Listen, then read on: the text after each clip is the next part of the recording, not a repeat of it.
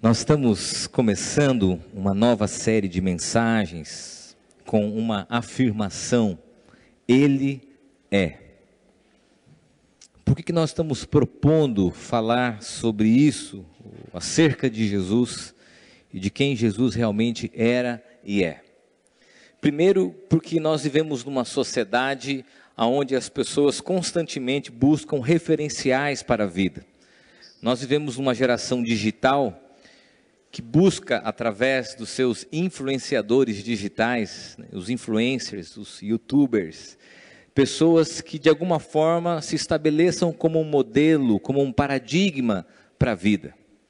Isso não só acontece com os mais jovens e os adolescentes, a galera conectada a esse novo momento que nós vivemos, mas com a gente.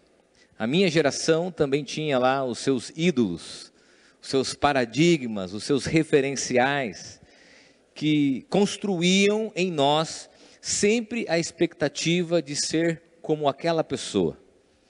Esses paradigmas, esses modelos, esses referenciais também se estabelecem nas nossas relações pessoais, o nosso pai, a mãe, um amigo, um parente bem-sucedido e que a gente olha, se espelha e diz assim: "Puxa, eu queria ser como ele. Eu queria ser como ela".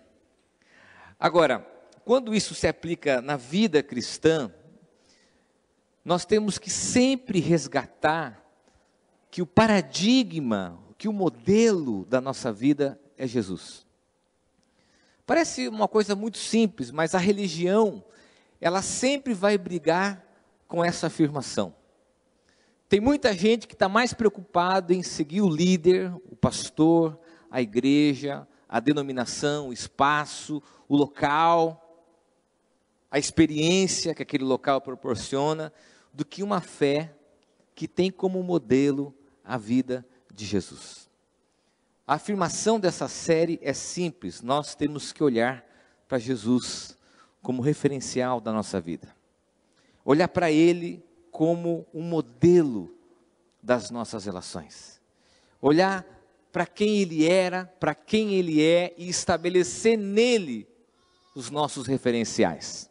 Quando eu digo isso, eu digo inclusive que a minha vida está abaixo do referencial que é Cristo. E a religião e a igreja têm que ter a coragem de dizer isso constantemente, que nós olhamos para a vida, para o modelo, para o caráter e o exemplo de Jesus. É sobre ele. Nós estamos aqui sobre ele e é tudo sobre Jesus. E constantemente nós precisamos refletir, reavaliar esse princípio tão fundamental de que é Cristo a referência da nossa comunidade.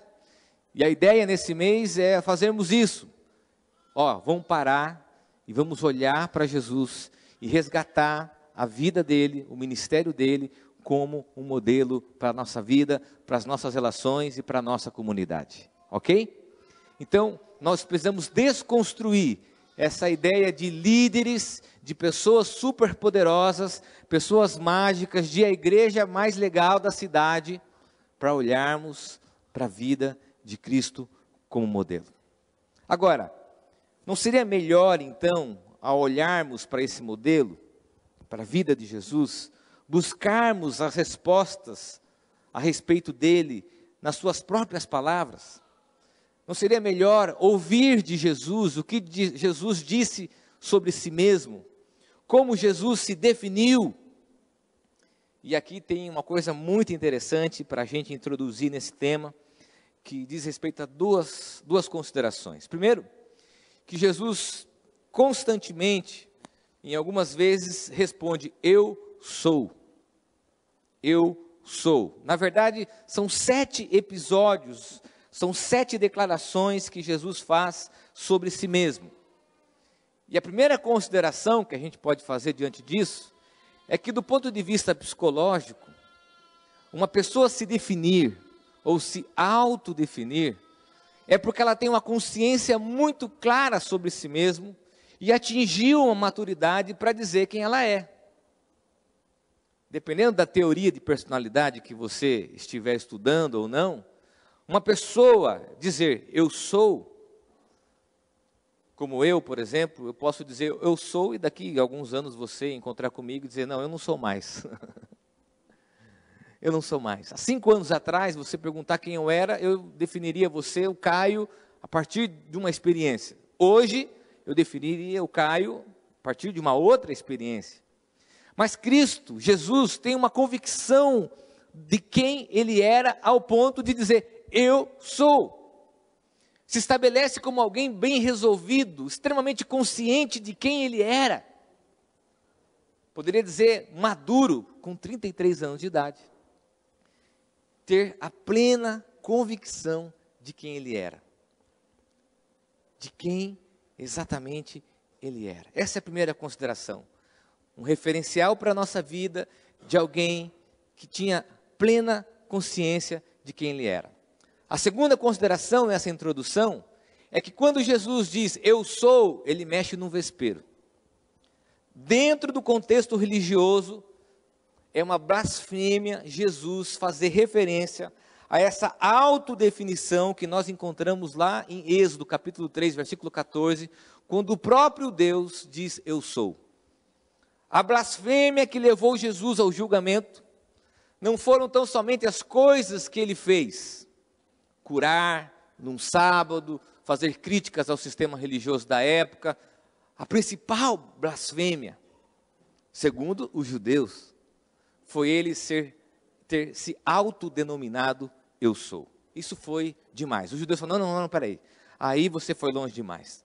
Você dizer que você é o Messias, você dizer que você é o profeta, você dizer que vai fazer isso, fazer aquilo, ok mas se autodenominar eu sou, aí não.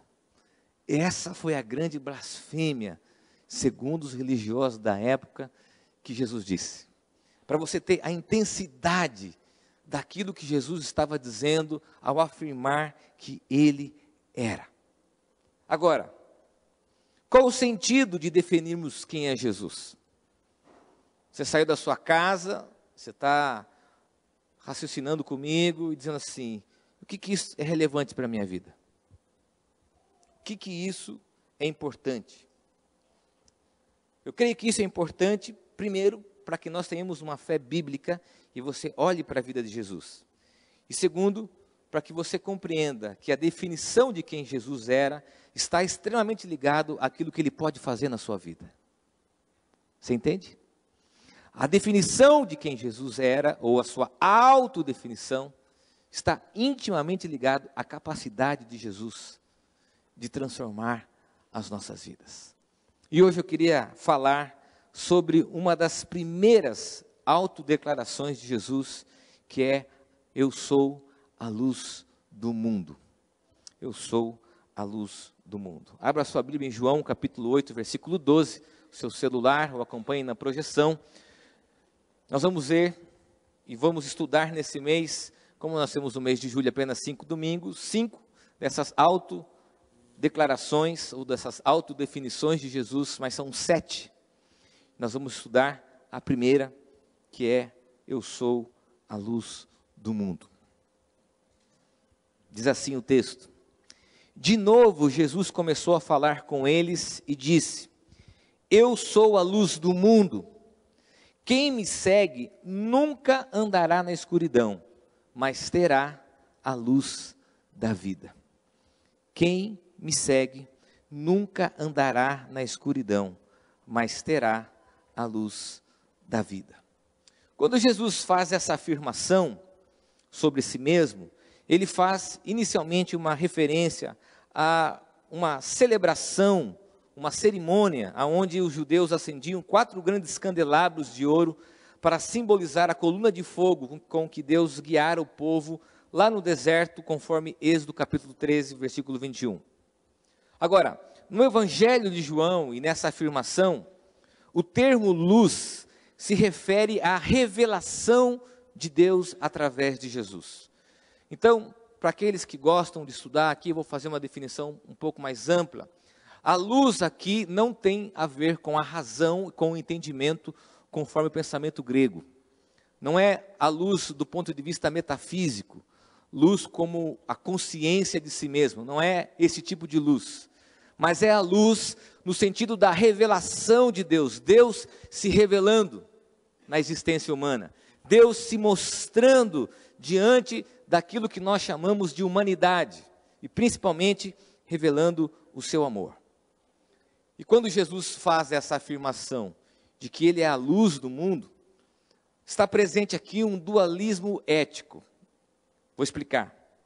Entre luz e trevas. A luz como oposição às trevas. A luz como o antônimo das trevas. E quando ele se autodefine, eu sou a luz do mundo, ele está testemunhando sobre si mesmo e sobre a revelação de Deus através da sua vida. E aqui a metáfora é simples, eu quero dar uma ilustração para você, para você entender a condição que nós vivemos escuridão. Quando você está dormindo e às vezes você dorme pesado ou você está fora de casa viajando, eu também quando viajo, às vezes eu acordo e falo, onde que eu estou, né? Está meio perdido, escuro e você não sabe onde estão as coisas num quarto escuro. Você não sabe, você tem que sair tateando. Na minha época, na nossa época, tinha uma facilidade que a geração de hoje não tem. Os interruptores, eles brilhavam no escuro. Hoje, nós não temos essa facilidade, amigos eletricistas. Hoje, nós procuramos o celular, né? Celular para acender aquela luz, iluminar o quarto. A nossa condição, segundo o texto, é de escuridão. Eu não sei se você sabe, parou para pensar, e essa aqui também é uma reflexão filosófica, que a nossa condição é o escuro. A condição humana é escuro. A noite é a nossa condição. Amanhã só haverá luz, porque o sol vai brilhar como um grande satélite sobre nós, irradiando a sua luz sobre a nossa vida. Agora, você imagine se você está lá assistindo um filme da sessão da tarde no Netflix, nessas teorias do Apocalipse, o sol se apaga, o sol cessa o seu calor. Qual é a nossa condição? Escuridão. É exatamente isso que o texto está dizendo. Que a condição de vida do ser humano é escuridão e que a revelação de Deus através de Jesus é que traz sentido e significado para a nossa vida. Olha só o que Tim Keller diz quando faz referência a essa ideia de luz e escuridão, desse dualismo. Ele diz assim: o mundo é um lugar escuro e que jamais encontraremos o caminho ou enxergaremos a realidade a menos que Jesus seja a nossa luz. Essa é a afirmação de Jesus ao dizer: Eu sou a luz do mundo. Alguns anos atrás, eu era pastor da quarta IPI aqui de Sorocaba e nós fizemos uma viagem para um passeio lá na caverna, nas cavernas de Petar. Fui, o Eliel estava junto, estava junto comigo. Não vou falar nenhuma piada, Eliel, fique tranquilo, estou falando para você, estou citando você, tranquilo. E nós dividiram os grupos, um grupo mais radical e um grupo mais mais medroso. E eu e Eliel ficamos nesse grupo dos mais mais sábios, vamos dizer assim, né? Fomos, andamos lá, chegamos no lugar, entramos numa caverna, numa daquelas cavernas lindas, um lugar maravilhoso. E quando chegou lá dentro, o guia falou assim: "Agora eu vou apagar aqui a minha lanterna, lamparina, tem um nome que nem pode mais usar, mas na época podia usar. E ele apagou. Que pavor! Você não conseguia enxergar um centímetro, nem o movimento das suas mãos, uma escuridão intensa. E ele ainda brincou, e eu confesso que por alguns segundos eu entrei em pânico, assim, nossa, eu não estou conseguindo acender. Você imagine o desespero. E ele acendeu. Quando ele acendeu, numa intensidade maior, aquela luz brilhou sobre aquele local e a gente viu toda aquela estrutura linda. E você fica ali, embasbacado com aquela beleza. Mas a realidade daquele lugar não é a luz. A realidade daquele lugar é a escuridão. Assim como a nossa realidade, como a nossa condição de vida. Sem a luz, a nossa condição é trevas. Nós não paramos para pensar nessa reflexão simples do texto. E agora, Jesus afirmando ou se autodefinindo como sendo a luz do mundo, nos faz considerar o texto três coisas. Primeiro, é que ele é a luz para as minhas trevas. Ele diz: Quem me segue? Ao se autodefinir como sendo a luz do mundo, ele oferece isso numa relação pessoal. Ele faz uma definição que poderia até ser filosófica ou existencial, mas ele propõe isso numa relação, dizendo: Quem me segue? Isso significa que Ele é a luz para as minhas trevas. Por quê? E aqui eu preciso entrar em alguns exemplos. Porque na escuridão habitam os meus segredos. Porque na escuridão habitam os meus pensamentos mais secretos. Porque na escuridão habitam os meus medos. Porque na escuridão habitam os piores sentimentos que dominam a minha mente e o meu coração. Porque na escuridão habitam ou habita aquilo que é pior em mim. E toda a humanidade caída está nesta condição.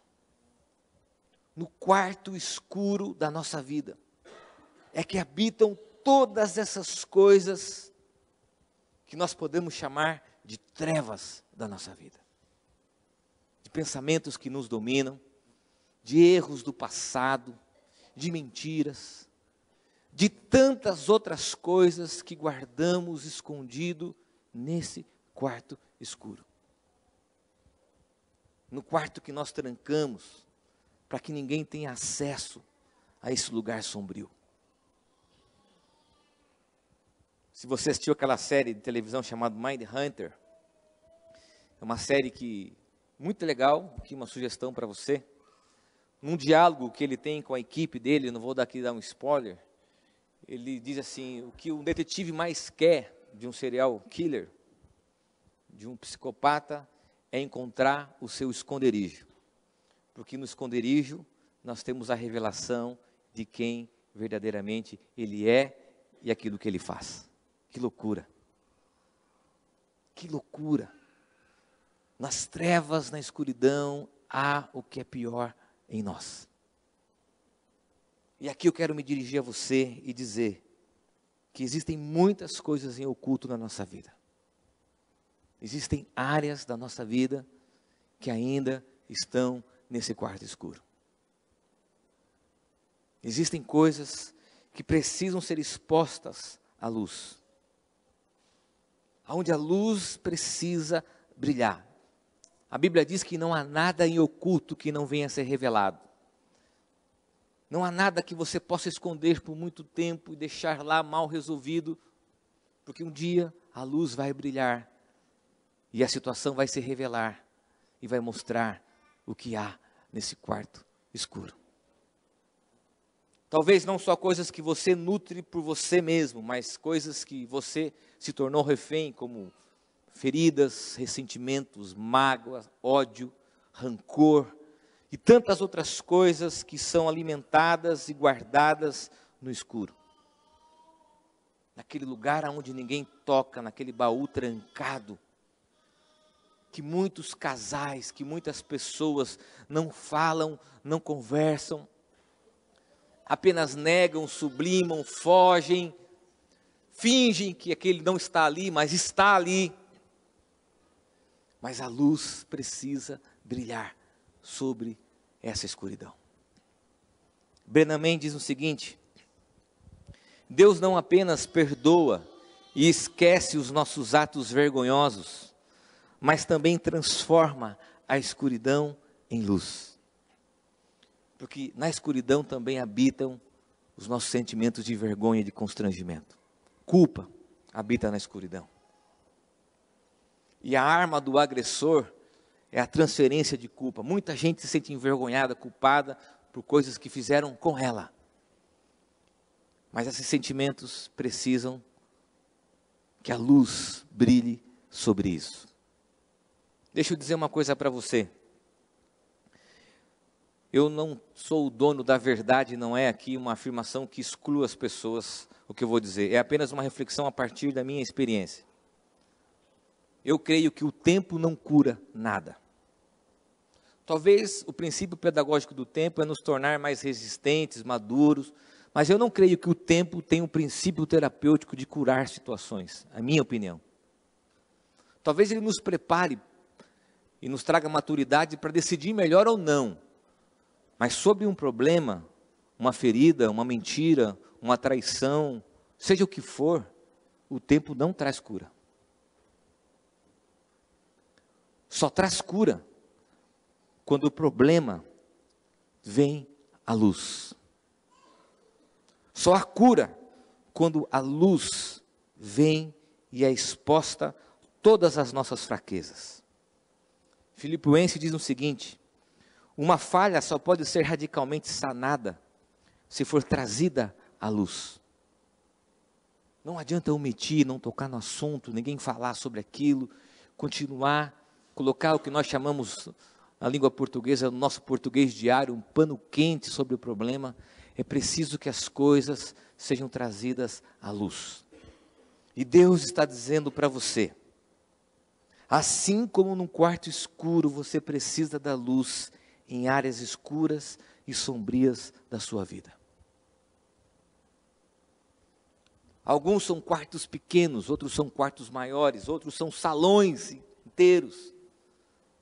Mas o que a palavra nos diz é que nós precisamos da luz de Cristo em áreas escuras e sombrias da nossa vida.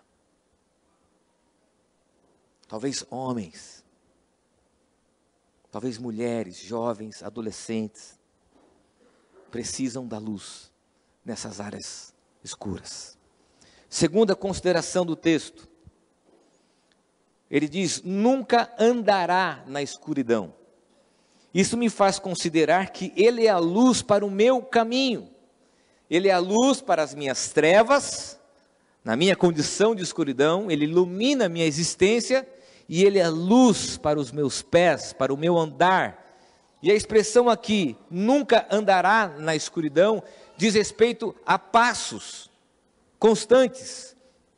O que, que significa? Que Jesus é como a luz do sol que dá vida para nós, inundando toda a nossa existência, mas também essa luz se desloca como uma lâmpada iluminando o nosso caminho.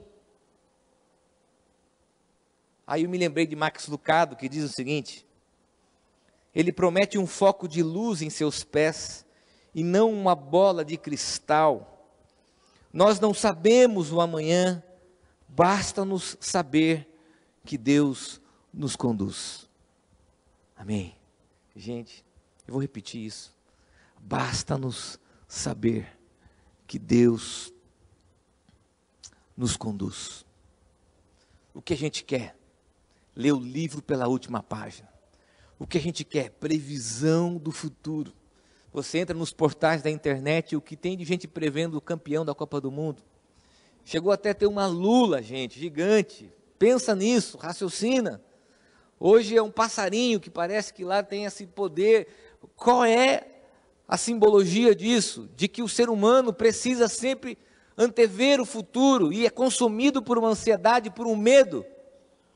E a promessa de Jesus é que a luz seria sobre os nossos pés, sobre o nosso andar. O foco da luz é sobre o nosso andar. Preste bem atenção. Um dia de cada vez, um passo de cada vez. Tem gente olhando para frente e vai tropeçar no escuro. Assim como você tropeça no quarto quando você acorda e a luz está apagada. Tem gente sendo consumida por um medo daquilo que pode acontecer, sem descansar na promessa de que a luz de Cristo sobre nós nos faz descansar que nós não andaremos na escuridão.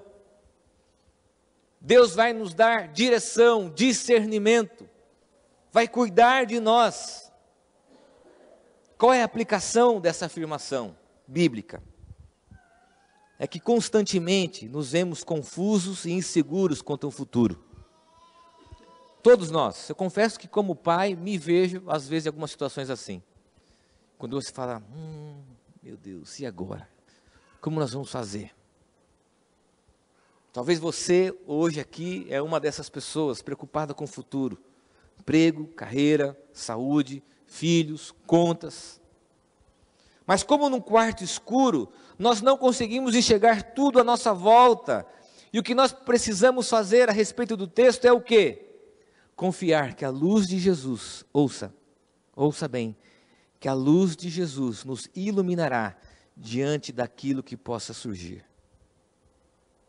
Eu estou andando, a luz de Jesus clareando os meus pés, e aquilo que possivelmente possa surgir, eu vou enxergar. Agora, a minha ansiedade me faz ver um, dois, três, quatro quilômetros à frente e nós não vamos conseguir ver. E a promessa dele é para que essa luz seja projetada sobre os nossos pés, um dia de cada vez. Quero contar uma experiência aqui pessoal para você, que é uma das nossas orações. Se você entrar nas nossas redes sociais, minha da Aline, o nosso, nosso texto lá, sempre está falando um dia de cada vez. Nós temos um filho de 10 anos, vai completar 10 anos agora, o Enzo, dia 25 de agosto. Olha que benção. Quando ele nasceu, os médicos disseram o seguinte: olha, vai ser 15 dias. Depois os médicos disseram assim: olha, vai ser um dia. E agora, dia 25 de agosto, ele completa 10 anos. 10 anos. Dez anos, um ano e meio de UTI, fora as idas e vindas. As pessoas nos perguntam assim: como que vocês conseguiram? Sinceramente, lá atrás nós não olhávamos como seria depois de dez anos. Nós sempre olhávamos como seria naquele dia. E aprendemos a viver um dia de cada vez. Porque a promessa de Jesus é que Ele estaria conosco todos os dias. Terceira consideração do texto. E aqui nós temos uma mudança do foco da luz. Nós temos a luz sendo projetada através de Jesus na nossa existência, na nossa humanidade. Nós temos a luz sendo projetada, sendo iluminando o nosso caminho. E nós temos a luz de Jesus também brilhando através da nossa vida. Jesus é extremamente sábio usando dessa metáfora, dessa figura de linguagem da luz, para que a gente também entenda que eu e você precisamos brilhar a luz dele através da nossa vida. O texto diz: Mas terá a luz da vida. John Piper diz o seguinte: Não, não estamos na escuridão para nos tornarmos escuros, estamos para ser a luz. Deixa eu fazer pergunta bem simples para você, para você refletir. Você é luz ou você é trevas? Porque a trevas é a ausência de luz. Eu lembro antigamente naqueles desenhos mais antigos, que a pessoa vinha e em cima dela vinha uma nuvenzinha com raios, né, assim, tal, a nuvem como fosse formar uma chuva. Quando você chega num lugar, você irradia luz ou você irradia ausência melhor, nem conseguiria irradiar ausência, ou você é ausência de luz. No seu ambiente de trabalho, no seu relacionamento interpessoal, na sua casa, você é luz, ou você é trevas, ou você é escuridão. Deixa eu dizer uma coisa para você, bem sinceramente. Ser luz aqui é muito legal, até porque ele tem uma luz legal, bacana, não é verdade? Mas deixa eu dizer o seguinte: luz não brilha no claro, a luz brilha no escuro. Deus chama você para ser luz nos lugares aonde há escuridão, nos lugares aonde há necessidade de luz, e aqui nós podemos ampliar essa reflexão para diversas áreas da nossa vida. Luz na nossa casa, e entre nós, o lugar mais difícil de fazermos diferença é dentro da nossa própria casa. Eu subir aqui, pregar para vocês, estudar, gastar meu tempo, é desafiador. Mas eu viver isso na minha relação com os meus filhos, dentro da minha própria casa, com os meus pais, com os meus sogro e sogra, é mais difícil. Sabe por quê? Porque essas pessoas me conhecem. Elas ouvem o meu discurso e a minha prática, e o desafio é ser luz na minha casa. Sendo luz na minha casa, eu passo a ser luz nos meus relacionamentos interpessoais, família, trabalho, até que a luz se espada, se expanda pelos setores da sociedade que precisam da justiça, que precisam da luz para brilharem, para conhecerem a revelação do amor de Deus. Numa sociedade como a nossa, brasileira, que celebra a desonestidade, o jeitinho, a solução é sermos luz. No troco do supermercado ao nosso imposto de renda. Na forma que nós lidamos diante dos nossos direitos e deveres. Sermos luz para uma nação que está em trevas e que precisa de pessoas conscientes que devem brilhar a vida de Jesus através das suas atitudes. Eugene Peterson diz o seguinte: Você está aqui para ser luz, para trazer as cores de Deus ao mundo. Deus não é um segredo a ser guardado. Chamado de Deus, e aqui há uma mudança do foco, da irradiação da luz é que as pessoas vejam Jesus em nós e as nossas atitudes brilhem, ao ponto de influenciarmos pessoas que estão à nossa volta. A aplicação é simples. No quarto escuro, quando a luz acaba, quem mora na zona norte de Sorocaba sabe que isso acontece constantemente. no quarto escuro, uma das coisas que acontece é perdermos a capacidade de enxergar o outro. No escuro, eu não consigo, talvez ouvir, mas eu perco a capacidade de enxergar o outro. Isso diz respeito à seguinte aplicação dessa metáfora: só através da luz de Cristo eu consigo enxergar plenamente quem é o outro. Enxergando quem é o outro, a minha luz também ajuda as pessoas a se identificarem, porque precisamos refletir a luz de Jesus em nossas vidas a luz dele sobre a minha existência, sobre as minhas trevas, sobre a minha condição, sobre o meu quarto escuro, a luz de Jesus brilhando sobre o meu caminho, me orientando diante das circunstâncias da vida, e a luz de Jesus brilhando através de mim, nas minhas relações, casa, relacionamentos interpessoais e sociedade. Eu termino essa mensagem dizendo o seguinte: todas as definições ou autodefinições de Jesus pressupõem uma experiência pessoal com Ele. Quando ele define luz, ele propõe para que alguém o siga.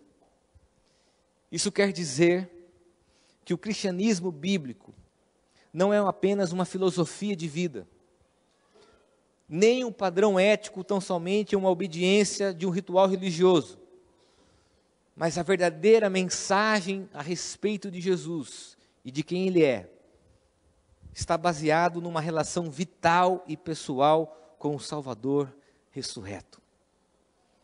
Ele não só se autodefine, mas ele oferece isso para nós, para que poder, possamos juntos usufruir daquilo que ele é. Ele disse: Eu sou a luz do mundo. E eu e você podemos usufruir disso em nossa vida. Diz que, você lembra que eu falei assim, o que isso tem a ver com a minha vida e com a sua vida? É que quando Cristo diz quem Ele é, Ele também oferece aquilo que Ele é na nossa relação pessoal com Ele. Nós usufruímos daquilo que Ele é e daquilo que Ele oferece. E eu termino com uma frase do C.S. Lewis, um dos meus autores prediletos, que diz assim: eu acredito no cristianismo como acredito que o sol nasceu. Não apenas porque eu vejo, mas porque por sua luz vejo todo o resto. Feche teus olhos, eu quero orar com você. Quais são as áreas em ocultos da sua vida que precisam da luz de Cristo.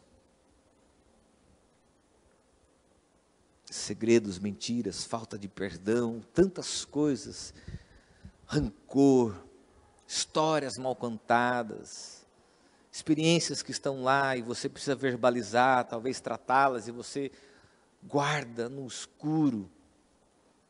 Deixe que a luz invada a sua existência, a sua condição de escuridão. Deixe que a luz de Cristo invada a sua vida. Você que está escondido no quarto da tristeza, da escuridão, deixe que a luz entre pela janela, pelas frestas e invada a sua vida. Você que está sendo consumido por uma escuridão terrível, que a luz brilhe sobre você. Você que está confuso diante das possibilidades da vida, para onde ir, como ir, diante dos novos desafios, novos locais, Ele está dizendo: Eu sou a luz sobre o seu caminho, sobre os seus pés. E você que precisa entender que a luz de Cristo vai brilhar sobre você. A luz nesse texto tem o significado da revelação brilhe a luz de Cristo através da sua vida. Senhor, nós estamos aqui, ó Deus, na nossa condição, condição de escuridão, condição, ó Deus, de ausência da luz.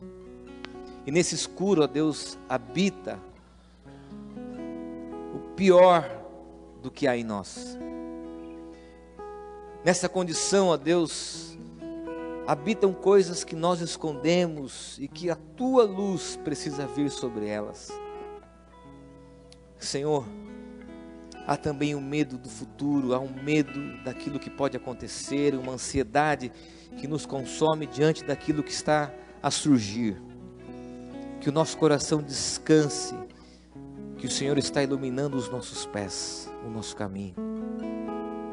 Senhor, também há o desejo no nosso coração de sermos influenciadores, que através da nossa vida a luz brilhe, a graça, o amor, a justiça, a honestidade num país corrupto, o amor, o perdão dentro dos ambientes familiares e, acima de tudo, a verdade, para que todos experimentem a revelação do teu amor. Que a tua luz brilhe sobre nós, no nome de Jesus. Amém.